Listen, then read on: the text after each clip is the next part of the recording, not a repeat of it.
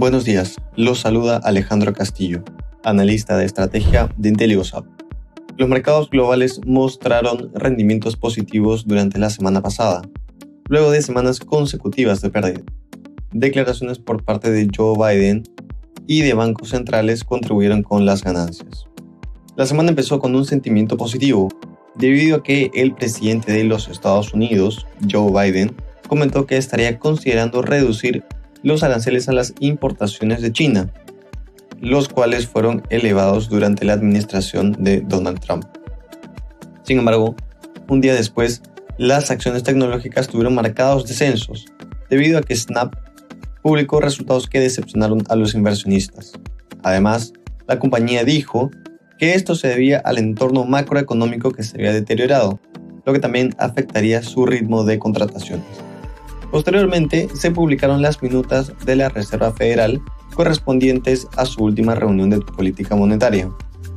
En el documento, la Fed reiteró su intención de incrementar en 50 puntos básicos su tasa de referencia en las dos siguientes reuniones y dijo que considera que la actividad económica continúa saludable, lo que generó posteriores ganancias en los mercados de renta variable. No obstante, en este contexto, la tasa del tesoro a 10 años se redujo, mientras los inversionistas se mantienen cautelosos. Hasta el final de la semana se reportó que el deflactor de consumo de los hogares, que excluye los elementos más volátiles, el índice conocido como el Core PCI, se desaceleró y el registro interanual pasó de 5.2% en marzo hasta 4.9% en abril. En términos mensuales, el incremento de los precios fue acotado, lo que elevó el optimismo de los inversionistas. Por el lado de la eurozona, las bolsas también cerraron al alza. La presidenta del Banco Central Europeo, Christine Lagarde, comentó en el Foro Económico Mundial que también espera alzas de tasas a partir del verano, en línea con las declaraciones de otros miembros de la Autoridad Monetaria Europea. No obstante, Lagarde mencionó que la política monetaria seguiría los conceptos de gradualidad, opcionalidad y flexibilidad. Por este motivo, mencionó que aún es prematuro hablar de la reinversión de los activos que venzan dentro de la hoja de balance del BCE.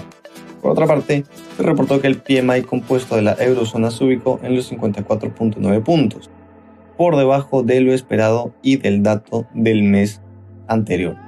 Además, la economía alemana tuvo un crecimiento de 0.2% en términos trimestrales en el primer trimestre de este año, lo que significó un crecimiento interanual de 3.8%, a pesar de la guerra entre Rusia y Ucrania.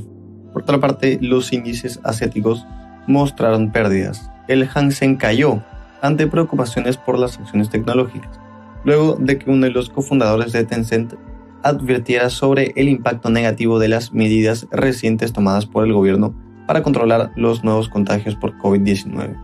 Sobre esto se sumaron los temores de un deterioro mayor del sector inmobiliario, luego de que se publicara que las nuevas construcciones cayeron significativamente, así como el valor de las nuevas transacciones. Por su parte, el Nikkei también cerró la semana estable.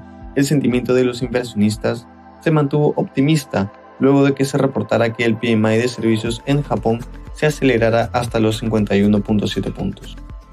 En el Perú, el Banco Central de Reserva publicó que el crédito al sector privado tuvo un crecimiento interanual de 6.7% en abril último.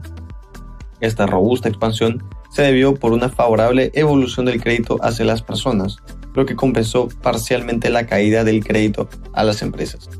El segmento que más resaltó fue el de los préstamos a través de las tarjetas de crédito, la cual registró un crecimiento de 4.4% en términos mensuales. Finalmente, los precios del oro y del cobre tuvieron ganancias en línea con las caídas de las tasas de los bonos del Tesoro estadounidense, mientras que el precio del petróleo subió ante la expectativa de un incremento estacional en la demanda de Estados Unidos por la temporada de verano. Gracias por escucharnos y si tuviera alguna consulta, no duden en contactarnos.